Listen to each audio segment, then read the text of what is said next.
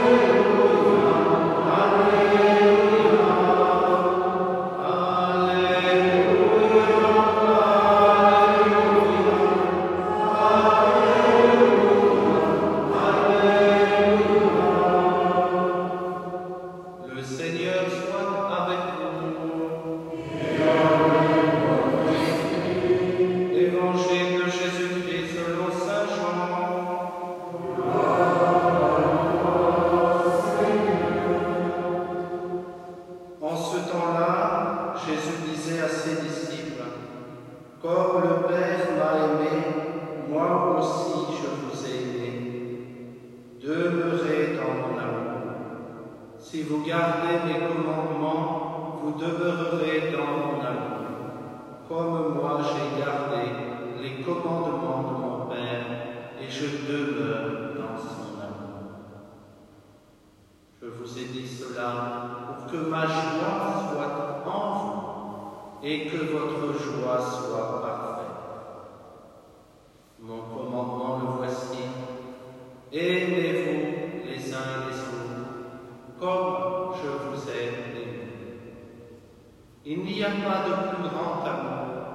de donner sa vie pour ceux qu'on aime. Vous êtes mes amis si vous faites ce que je vous commande. Je ne vous appelle plus serviteur, car le serviteur ne sait pas ce que fait son maître. Je vous appelle mes amis, car tout ce que j'ai entendu de mon Père, je vous l'ai fait connaître. Ce n'est pas vous qui m'avez choisi, c'est moi qui vous ai choisi et établi, afin que vous alliez, que vous portiez du fruit, et que votre fruit demeure. Alors, tout ce que vous demanderez au Père en mon nom, il vous le donne.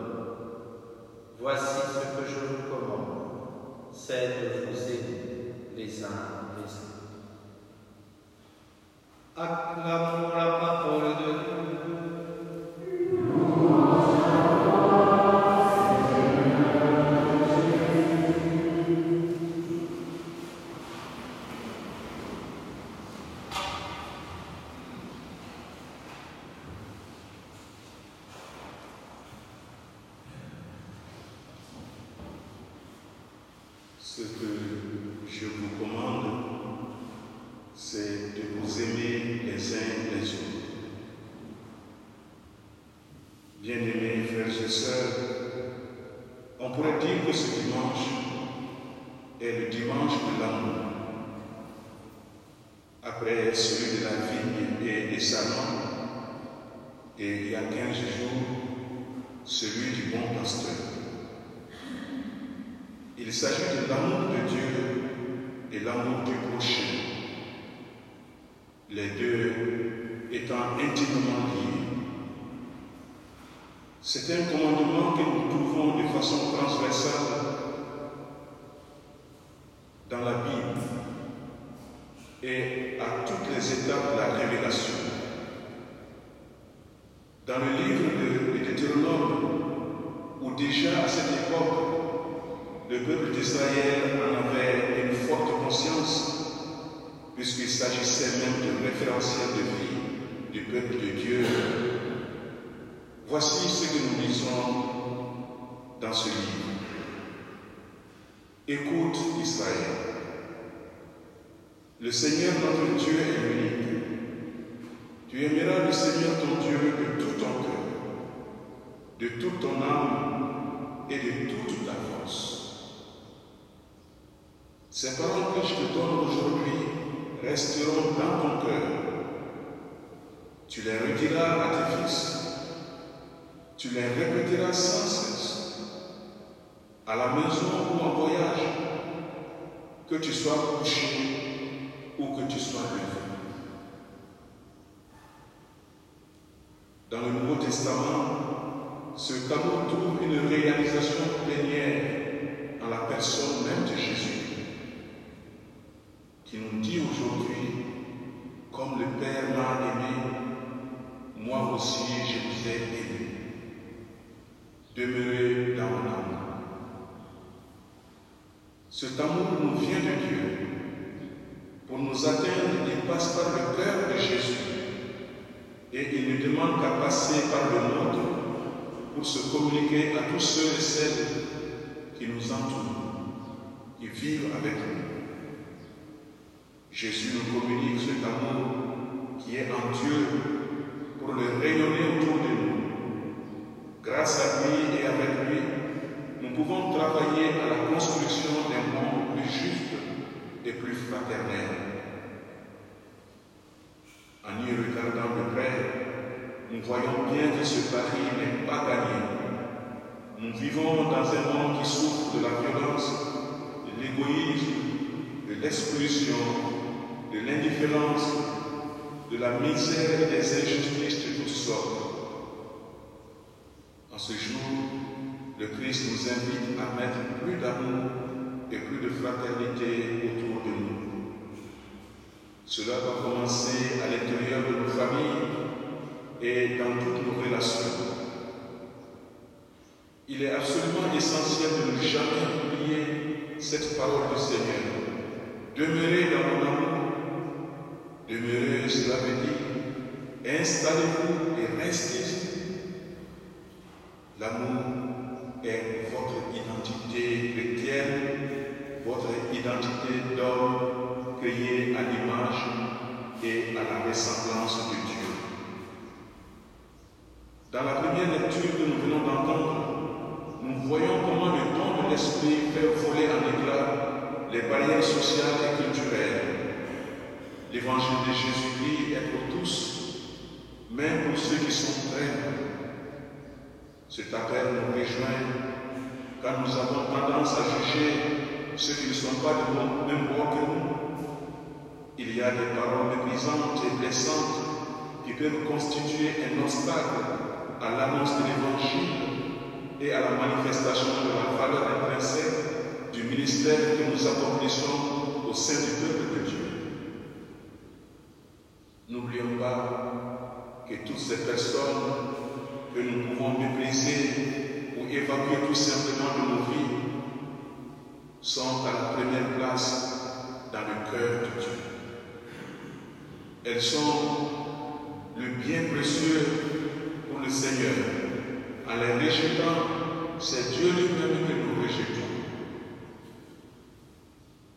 S'adressant un jour à sa supérieure au sujet d'un passage de l'Évangile sur l'amour de Dieu, la petite Thérèse écrivait ceci. Mère bien-aimée, en méditant ces paroles de Jésus, j'ai compris combien mon amour pour mes sœurs était imparfait. J'ai vu que je ne les aimais pas comme le bon Dieu les aime. Je comprends maintenant que la charité parfaite consiste à supporter les défauts des autres, à ne point s'étonner de leurs faiblesses, à s'édifier des plus petits actes de vertu qu'on leur voit pratiquer, mais surtout, j'ai compris que la charité ne doit point rester enfermée dans le fond du cœur. Elle doit éclairer, réjouir, non seulement ceux qui me sont les plus chers, mais tous ceux qui sont dans la maison, sans accepter personne. Pour le singulier, aimer Dieu et se laisser aimer par lui est le seul chemin du vrai bonheur. La seconde lecture que nous venons d'entendre insiste fortement sur le grand commandement de l'amour. Mais bien aimés, aimons-nous les uns les autres, puisque l'amour vient de Dieu. L'amour du frère s'enracine dans l'amour dont Dieu nous aime. Dieu nous a aimés, il a aimé le monde pour que nous vivions de sa vie. Il s'est offert en sacrifice pour le pardon de tous nos péchés. Il attend de nous une réponse qui soit la mesure de son amour pour nous. Tel est le sens de notre vie et le sens de notre engagement chrétien tous les jours.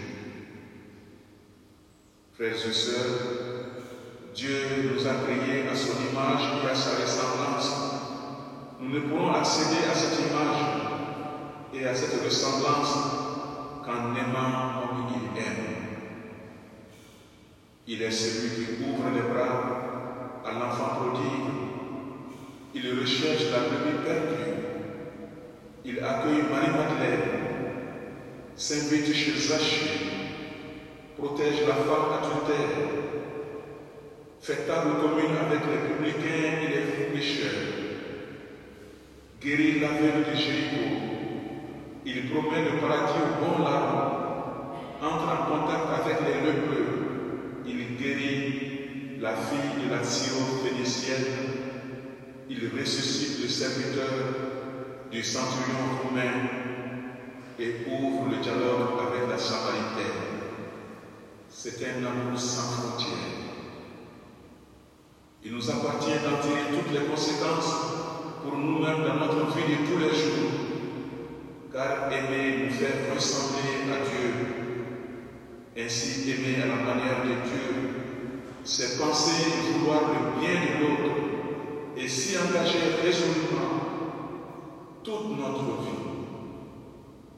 Enfin, pour finir, aimer, c'est aussi prier les uns pour les autres. Comme nous disait le pape François, et cela nous pousse à une proximité concrète. Alors oui, prions ensemble les uns pour les autres et surtout les uns avec les autres. Que le Seigneur nous rassemble dans la paix de son amour. Seigneur,